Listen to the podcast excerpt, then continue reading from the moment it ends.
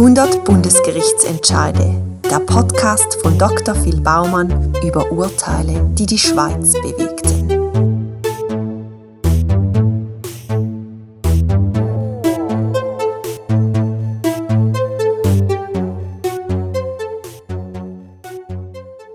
Wir befinden uns im Juli 2005. Der Kanton Obwalden spürt zunehmend den Druck durch den kantonalen Steuerwettbewerb. Die Steuerbelastung in Obwalden liegt zwar im gesamtschweizerischen Durchschnitt. Obwalden macht es jedoch zu schaffen, dass die drei steuergünstigsten Kantone der Schweiz, Kanton Zug, Schweiz und Nidwalden, quasi Nachbarkantone sind. Die Finanzkraft vom Kanton Obwalden hat sich in den letzten acht Jahren stetig verschlechtert. Ganz anders sieht es beim steuerlich attraktiven Kanton Nidwalden aus, wo sowohl betreffend Finanzkraft als auch Volkseinkommen viel besser dasteht als Obwalden. Der Regierungsrat vom Kanton Obwalden wird das nicht mehr länger hinnehmen und gleist eine umfassende Steuerreform auf. Angestrebt wird insbesondere der Zuzug von finanzstarken Steuerpflichtigen, welche mit ihrem Steueraufkommen einen überdurchschnittlichen Beitrag zur Finanzierung der öffentlichen Aufgaben leisten. Der Kanton Obwalden ist, ob er will oder nicht, dem Steuerwettbewerb ausgesetzt und kann sich diesem nicht entziehen. Für Einkommen ab 300.000 Franken und für Vermögen ab 5 Millionen Franken will der Regierungsrat zu dem Zweck degressive Steuertarife einführen. Konkret soll ab einem Einkommen von 300.000 respektive einem Vermögen von 5 Millionen die durchschnittliche Steuerbelastung der Steuerpflichtigen nicht zu, sondern abnehmen. In seiner Botschaft zeigt der Regierungsrat, wie sich die degressive Besteuerung für einkommensstarke Steuerpflichtige auswirken würde. Beispielsweise hätte eine Person, die ein steuerbares Einkommen von 200.000 erzielt, neu mit einer Steuerbelastung von 15,4% zu rechnen. Personen mit einem steuerbaren Einkommen von einer Million hätten hingegen nur eine Steuerbelastung von 11,8% zu tragen. Allerdings wäre es auch unter einem neuen Steuermodell vom Kanton Abwalden nicht so, dass Besserverdienende trotz Zunahme ihrer Einkünfte weniger Steuern zahlen müssten. Degressiv verläuft nämlich nur die durchschnittliche Steuerbelastung, nicht der Betrag der Steuer, wo effektiv am Kanton zu zahlen ist. Die Steuervorlage überzeugt die Obwaldner Stimmbevölkerung. In der kantonalen Volksabstimmung vom 11. Dezember 2005 wird die Steuervorlage mit 86% Ja-Stimmen angenommen. Das neue Steuergesetz vom Kanton Obwalden wird vom damaligen Bundesrat Hans-Rudolf Merz ausdrücklich gelobt. Obwalden hat sich entschlossen, seine Chance zu packen und die eigene Finanzkraft zu stärken, sagt der Finanzminister. Überhaupt nicht einverstanden mit dem degressiven Steuermodell vom Kanton Obwalden ist hingegen die Sozialdemokratische Partei Schweiz, die SP. Die SP Schweiz kündigt an, dass sie das neue Steuergesetz von Obwalden vor Bundesgericht anfechten will. Doch die SP sucht vergeblich Bewohner von Obwalden, die gegen das neue Steuergesetz Beschwerde führen wollen. Am 24. Januar 2006 erklärte Wattländer PDA-Nationalrat Josef Zisiadis, dass er in den Kanton Obwalden umziehen will. Er wird als Bewohner von Obwalden die Möglichkeit erhalten, mit einer Beschwerde beim Bundesgericht die Aufhebung von der degressiven Besteuerung von hohen Einkommen und Vermögen zu verlangen. Gemäss Josef Zisiadis führen degressive Steuern nämlich zu einer Negativspirale beim Steuerwettbewerb. Der Steuertourismus ist schädlich für die Schweiz. Wenn die Kantone sich gegenseitig die großen Steuerzahler abjagen, hat das schwerwiegende Folgen für alle. Am Schluss ist kein Geld mehr in der Kasse, weder für den Service Public noch für Sozialausgaben. Der Josef Zisiadis wird in Obwalden allerdings nicht gerade freundlich empfangen. In E-Mails wird er als hergelaufener mediengeiler Salo-Kommunist und als Schand für die Schweiz verunglimpft. Die Vermieterin, die ihm in Sarne ein Zimmer vermieten sollte, sagt im letzten Moment aus Angst vor den politischen Gegnern ab. Der Josef Zisiadis findet dann in Sachsle doch noch ein Zimmer im Kanton Obwalden. Am 31. Januar 2006 reichte Zisiadis wenige Stunden vor Ablauf der Beschwerdefrist zusammen mit drei weiteren Bewohnern von Obwalden Beschwerde beim Bundesgericht gegen das kantonale Steuergesetz ein.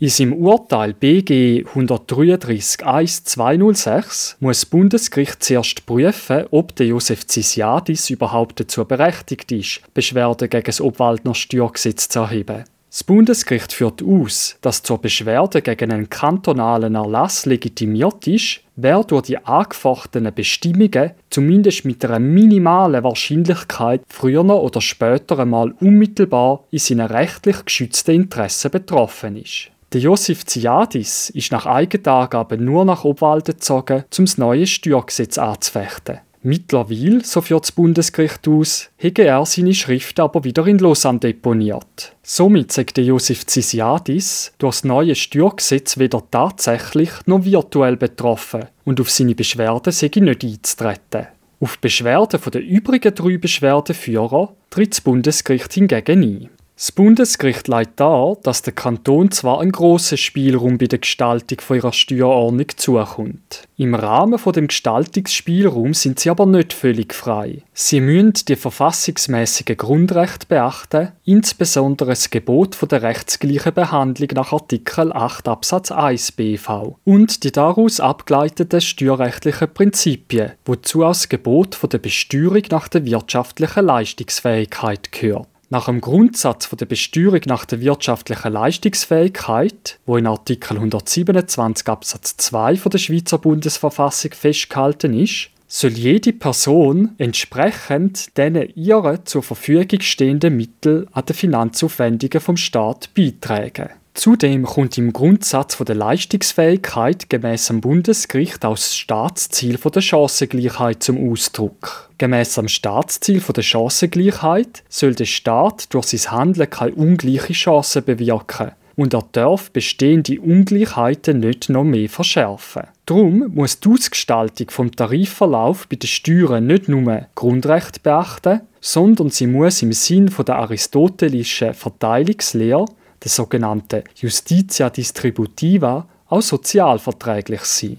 Da die Leistungsfähigkeit mit wachsenden Einkommen oder Vermögen zunimmt, bewirken degressive Steuertarife gemäß dem Bundesgericht per Definition eine Besteuerung entgegen der wirtschaftlichen Leistungsfähigkeit. Der neue Obwaldner Steuertarif verlaufe zwar erst ab einem steuerbaren Einkommen von 300.000 degressiv, dennoch bewirke er in Teilabschnitt erhebliche Belastungsunterschiede. So beträge die durchschnittliche Steuerbelastung bei einem steuerbaren Einkommen von 300.000 ganze 32% mehr als die durchschnittliche Steuerbelastung bei einem Einkommen von einer Million. Selbst bei einem Einkommen von 100.000 liegt die durchschnittliche Steuerbelastung nach dem neuen Steuergesetz vom Kanton Obwalden noch immer um 18,5% höher, als wenn man ein Einkommen von einer Million wird versteuern Anders ausgedrückt ist die durchschnittliche Steuerbelastung von jemandem, der 100.000 verdient, fast um ein Fünftel höher als von jemandem, der 1 Million Franken verdient.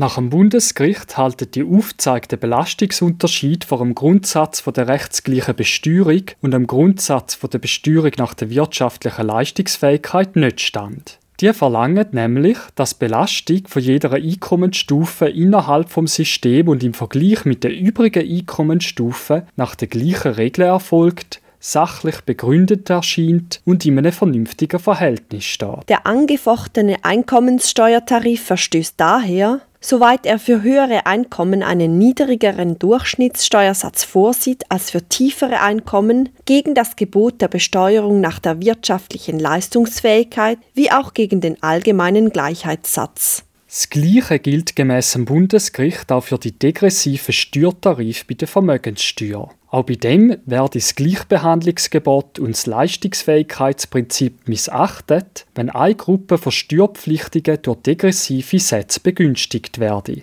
Das Bundesgericht geht dann auf den Einwand vom Kanton Obwalden ein, dass ihre Steuerreform mit degressiven Elementen notwendig für den Kanton sei, um im Steuerwettbewerb bestehen zu können. Es ist nicht Aufgabe des Verfassungsrichters, allgemeine Regeln zu formulieren, denen der Steuerwettbewerb zu genügen hat. Dies ist vielmehr Sache des Gesetzgebers bzw. der hierfür zuständigen politischen Organe, etwa über den Finanzausgleich. Die Tatsache, dass zwischen den Kantonen Wettbewerb herrscht und unterschiedliche Verhältnisse bestehen, hebt jedoch den verfassungsrechtlichen Individualanspruch auf Gleichbehandlung nicht auf. Es ist Aufgabe des Verfassungsrichters, dafür zu sorgen, dass diese Garantie unter dem Titel Steuerwettbewerb oder Wirtschafts- und Standortförderung nicht verletzt wird. Im Ergebnis sind damit die degressiven Steuern vom Kanton Obwalden verfassungswidrig und das Bundesgericht hebt darum die entsprechenden Bestimmungen vom revidierten Steuergesetz vom Kanton Obwalden auf.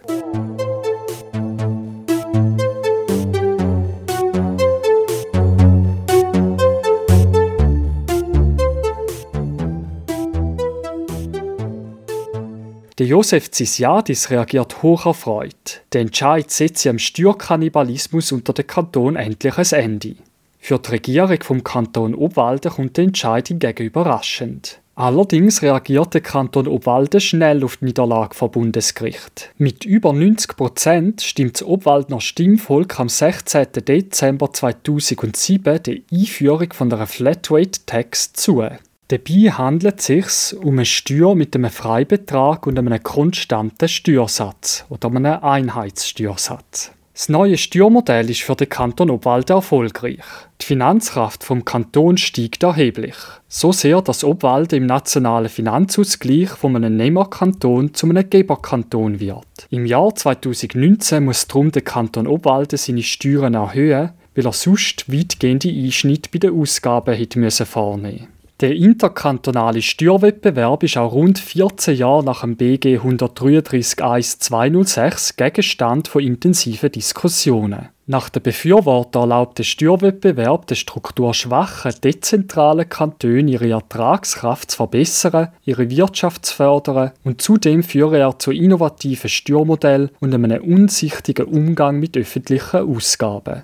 Von den Kritikern vom Steuerwettbewerb wird hingegen darauf hingewiesen, dass der Steuerwettbewerb zur Folge hat, dass reiche Personen schweizweit durchschnittlich tiefer besteuert werden, dass sie konzentrierte steuergünstige Regionen Wohnsitz nehmen. Etwas, wo Personen mit mittleren und tiefen Einkommen häufig aufgrund der hohen Wohnungspreise in diesen Regionen gar nicht vornehmen können. Außerdem führt der Steuerwettbewerb dazu, dass der Staat seine Leistungen für die Bürger kontinuierlich abbaut. Mit dem schweizerischen Finanzausgleich wird versucht, gewisse Probleme vom interkantonalen Steuerwettbewerb zu neutralisieren. Auch international wird der Steuerwettbewerb heiß diskutiert. Momentan wird von den USA gefordert, dass global Unternehmen mindestens mit einem Steuersatz von 21% besteuert werden sollen. Die neue Regelung wird auch Länder mit tieferen Steuersätzen treffen. Falls beispielsweise eine Tochtergesellschaft von einem amerikanischen Konzern in einem Schweizer Kanton nur zu 14% besteuert wird, hat sie gemäss dem amerikanischen Vorschlag Differenz von 7% in die USA zu zahlen. Kommt die USA mit ihrem Vorschlag durch, wird gemäss gewissen Experten der Steuerwettbewerb, zumindest bei den Unternehmenssteuern, in der Schweiz vollständig zum Erliegen kommen. Wie die Entwicklungen zeigen, wird der Steuerwettbewerb für die Schweiz national als auch international, selbst ohne degressive Steuersätze, ein kontroverses Thema bleiben. Sie hörten 100 Bundesgerichtsentscheide, den Podcast von Dr. Phil Baumann über Urteile, die die Schweiz bewegten.